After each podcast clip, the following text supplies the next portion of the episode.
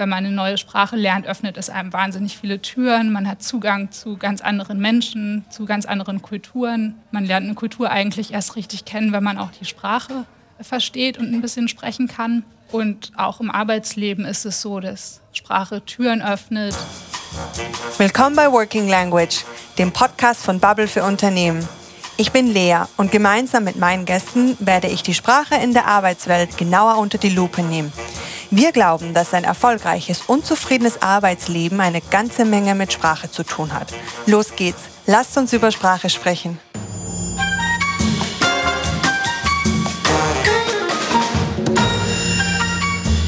Mein heutiger Gast ist Vanessa Griebenstein. Sie ist Organisationspsychologin und kümmert sich bei Bubble darum, dass das Unternehmen ein guter Ort für persönliche Entwicklung ist.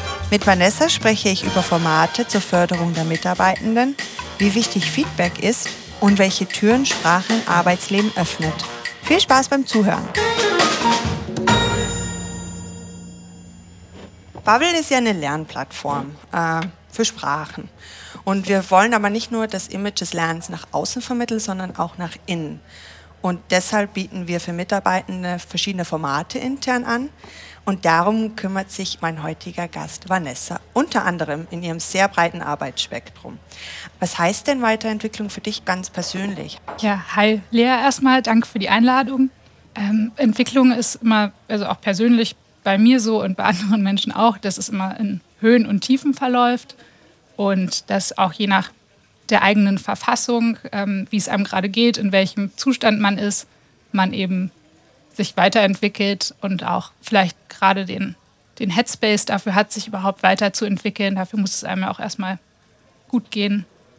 Ähm, und persönlich habe ich, glaube ich, das meiste gelernt in meinem Job, wirklich on the job. Also ähm, wenn ich zum Beispiel auf Projekten gearbeitet habe, die irgendwie gar nicht so in meiner Comfortzone waren, sondern eigentlich sich ein bisschen zu groß für mich angefühlt haben.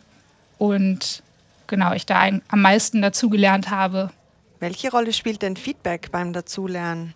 Ja, also ähm, genau, Feedback ist, glaube ich, ein total unterschätztes Entwicklungstool. Also es hat sich dahin entwickelt, dass man eben zweimal im Jahr diese großen Feedback-Gespräche hat, ähm, die wir auch haben, wo wir uns 360-Grad-Feedback einholen, also von, ähm, von deinen Kollegen, von deinem Boss oder eben von deinen Teammitgliedern. Und das ist ein riesengroßer Prozess bei uns. Ähm, aber eigentlich ist Feedback etwas, was ja auch total einfach sein kann, was man am besten ja auch ganz zeitnah bekommt zu dem, was man auch immer gemacht hat und wo man Feedback drauf haben möchte. Und ähm, deswegen haben wir auch so andere Initiatives eingeführt, wie zum Beispiel der Feedback Friday. Also, dass man ganz einfach daran erinnert wird, dass man seinen Kollegen, mit denen man zusammengearbeitet hat, Feedback auf etwas gibt oder auch danach fragt und sich Feedback einholt, weil man dadurch eben ganz viel lernt und kontinuierlich lernt. Und das ein sehr gutes Entwicklungsinstrument ist. Ähm, weil du gerade Feedback Friday ähm, erwähnt hast, ähm, was, was ist das genau? Feedback Friday ist eine ziemlich easy Initiative, um unsere kontinuierliche Feedback-Kultur zu etablieren. Das heißt, jeden Freitag sind wir alle dazu motiviert und aufgerufen, uns gegenseitig Feedback zu geben und sich auch Feedback einzuholen und am besten eben gerade in diesen Remote-Zeiten persönlich, also nicht durch irgendein Feedback-Tool, sondern sich wirklich einfach für einen digitalen Kaffee treffen und einander dann Feedback auf das letzte Projekt geben oder eine Präsentation. Und das haben wir eingeführt, weil wir gemerkt haben, dass uns einmal dieser persönliche Austausch fehlt, gerade in diesen digitalen Zeiten. Und dass wir damit auch Konflikte vermeiden können, wenn wir schon einander frühzeitig Feedback geben und das dann gar nicht so eskaliert, vor allem wenn man ähm, sich nicht sehen kann und nicht zusammen im Büro ist. Genau. Und äh, falls Feedback Friday nicht den gewünschten Effekt hat, kann man immer noch einen Konfliktmanagement-Kurs bei uns machen. Und den durfte ich vor kurzem erst besuchen. Und da war es bei mir so, habe ich eine ganz wichtige persönliche Weiterentwicklung auch für mich gemacht. Und ähm, zwar haben wir da ein Rollenspiel gemacht und eine Kollegin hat in ihrer Rolle gesagt, ich fühle mich wie ein schlechter Mensch. Und ich habe daraufhin geantwortet, nee, du musst dich nicht wie ein schlechter Mensch fühlen.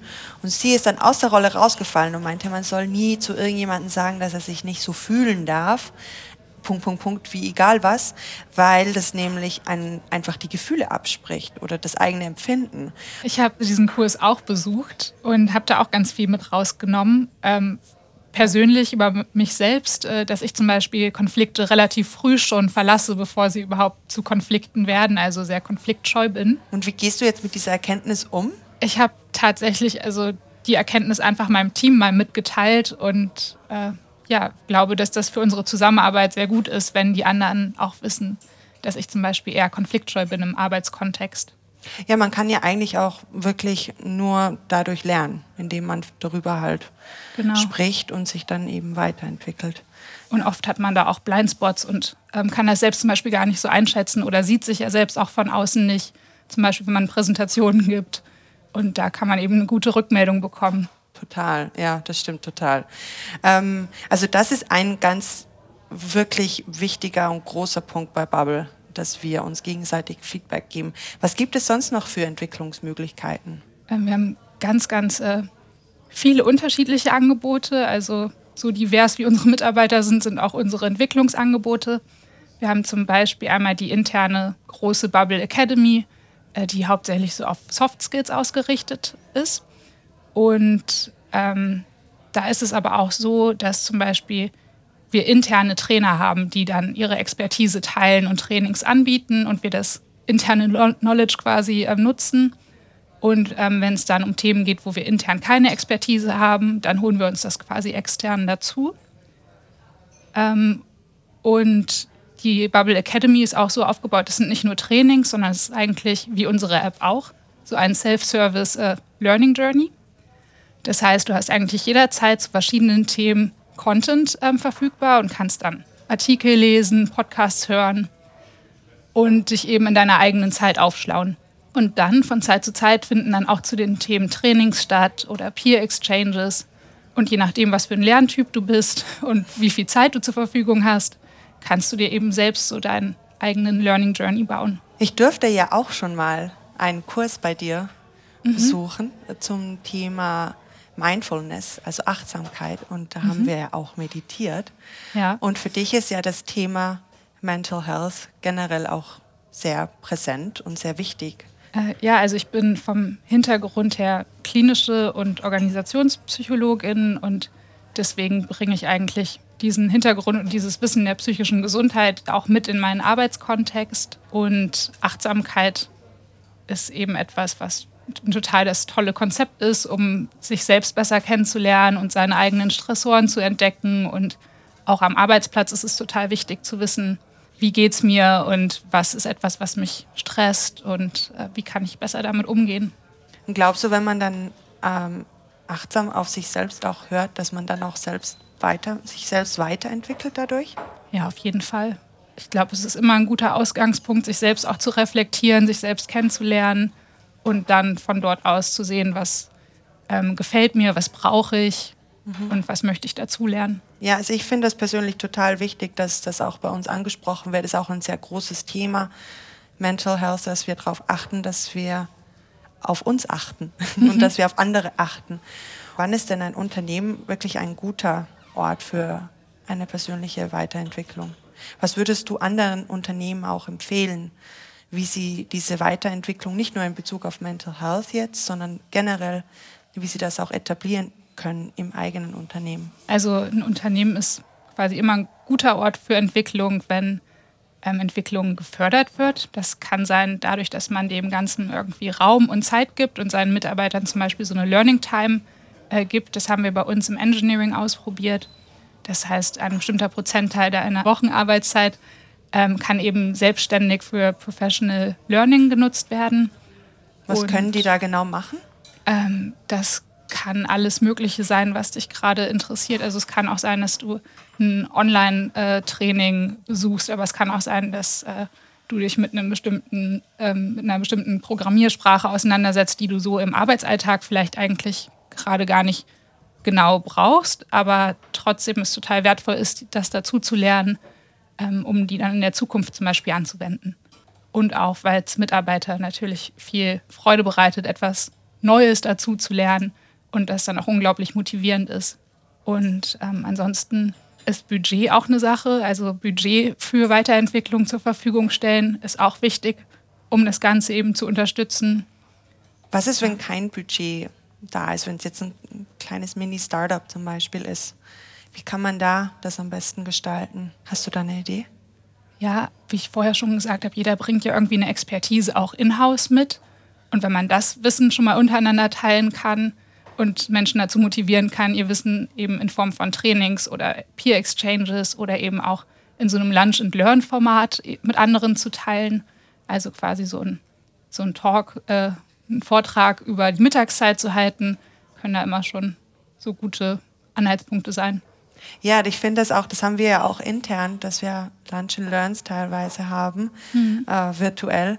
Besonders auch äh, zum Thema Diversity, Equity and Inclusion. Und da bist ja. du ja auch in der Task Force. Genau. Äh, wir haben eine, eine äh, Kernarbeitsgruppe quasi, die sich mit dem Thema beschäftigt. Und dann haben wir noch ganz viele weitere tolle Individuen, die äh, auch unterstützen.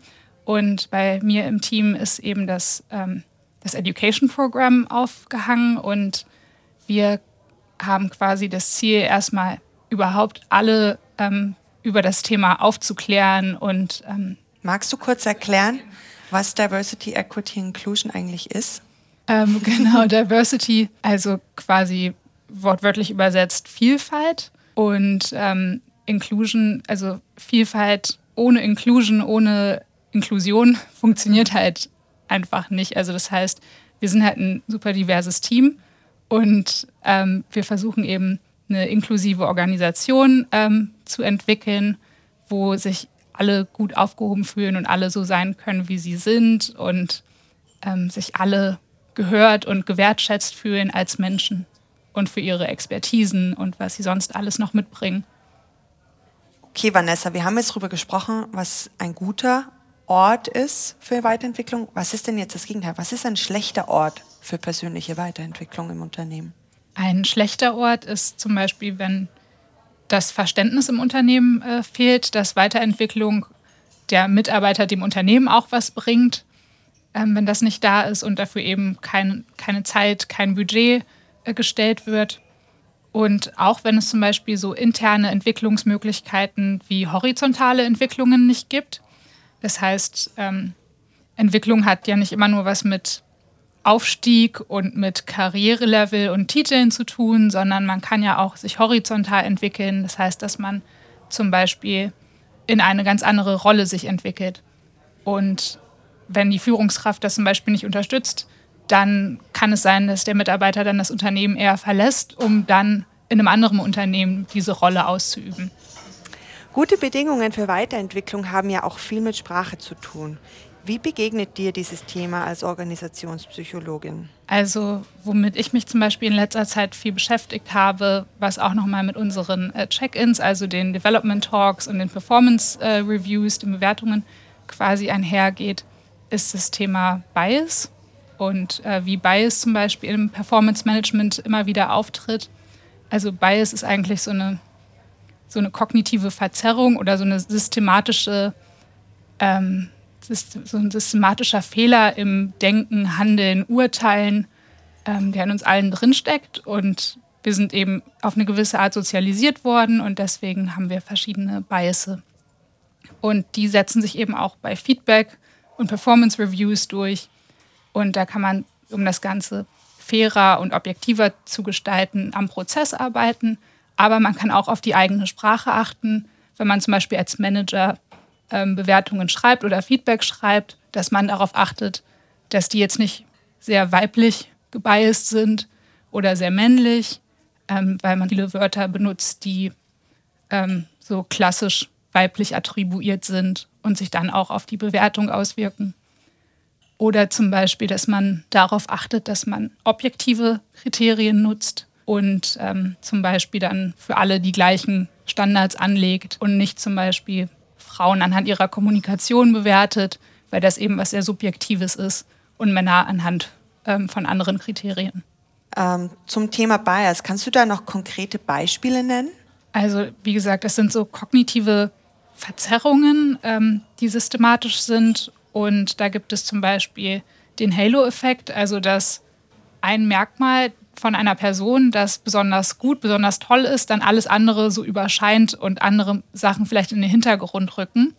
Das heißt, wenn jemand jetzt zum Beispiel total gut in Präsentationen geben ist, man dann von der Person automatisch auch erwartet, dass sie auf anderen Gebieten sehr gut ist. Dann gibt es zum Beispiel äh, einen Confirmation Bias, also dass ich versuche, meine eigenen Überzeugungen ähm, zu bestätigen. Dass ich dann auch nur nach Informationen gucke und suche, die das bestätigen. Also wenn ich ein bestimmtes Bild von einer Person auch habe in so einer Performance Review, dass ich dann mir nur die Dinge anschaue, die das Bild bestätigen und die die Fähigkeiten zum Beispiel bestätigen, die ich mir vorher überlegt habe. Dann gibt es noch den Recency-Effekt zum Beispiel. Also das heißt, dass man sich eher an Dinge oder Informationen erinnern kann, die einfach ähm, gerade erst passiert sind.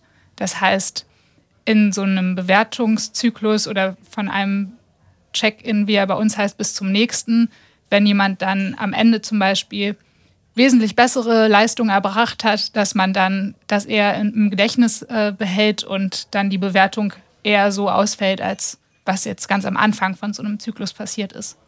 Es ist vergleichbar auch mit dem Ende eines Filmes oder genau. einer Serie. Ja. Das die, die letzte Episode, die bleibt einem im Kopf. Genau, oder auch bei einer Präsentation, die man hört. Das erste und das letzte, was passiert ist, ist einfach von der Position her so, dass das Gehirn das besonders wahrnimmt. Mhm. Wie gehst du selbst mit solchen Biases um? Also tappst du dich da auch selbst dabei, dass du da ab und zu in diese Falle tappst?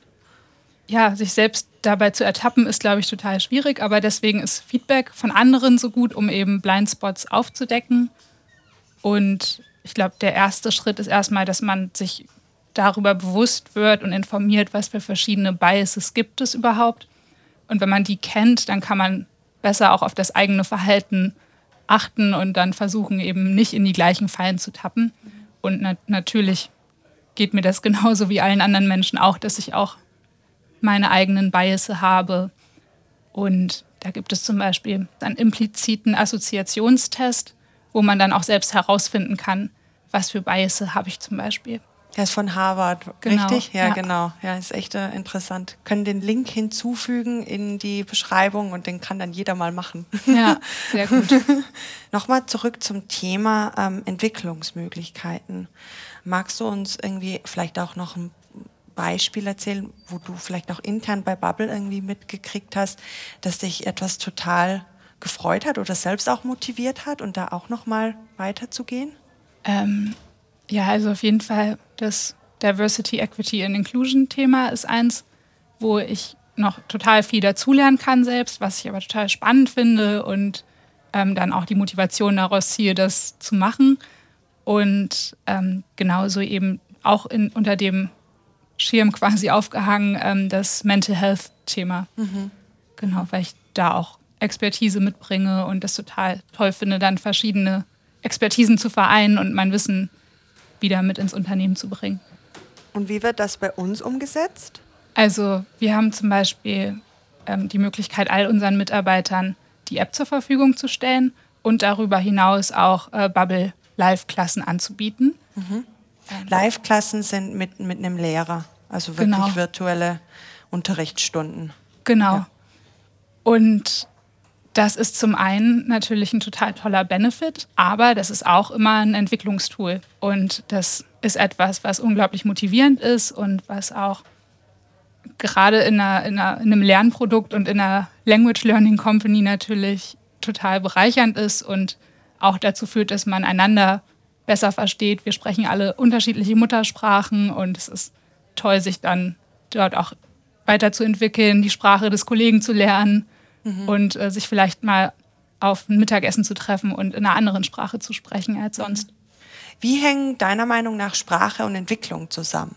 Sprache erlernen ist eigentlich so die erste komplexe Entwicklungsaufgabe, die wir alle als Menschen in der Kindheit haben. Und da ist es auch so, dass Sprache dann schon weitere Türen öffnet, das Gedächtnis sich nur entwickelt, weil man eben Sprache hat oder besser gesagt Erinnerungen. Deswegen können wir uns an so ganz frühzeitliche Kindheit nicht erinnern. Und erst ab dem Moment, wo wir eigentlich Sprache benutzen, können wir uns an Dinge erinnern, weil wir sie eben kategorisieren und benennen können.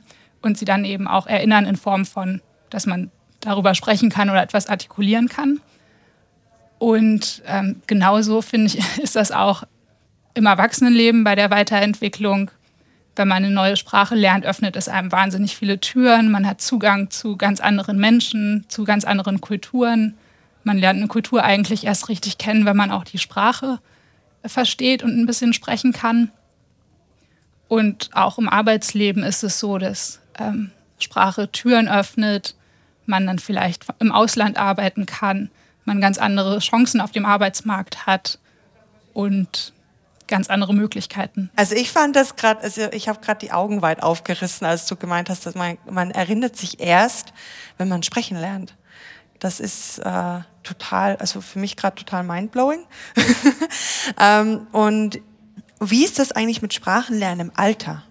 Also es ist erstmal nie zu spät zum Sprachenlernen. Sprachenlernen hält fit.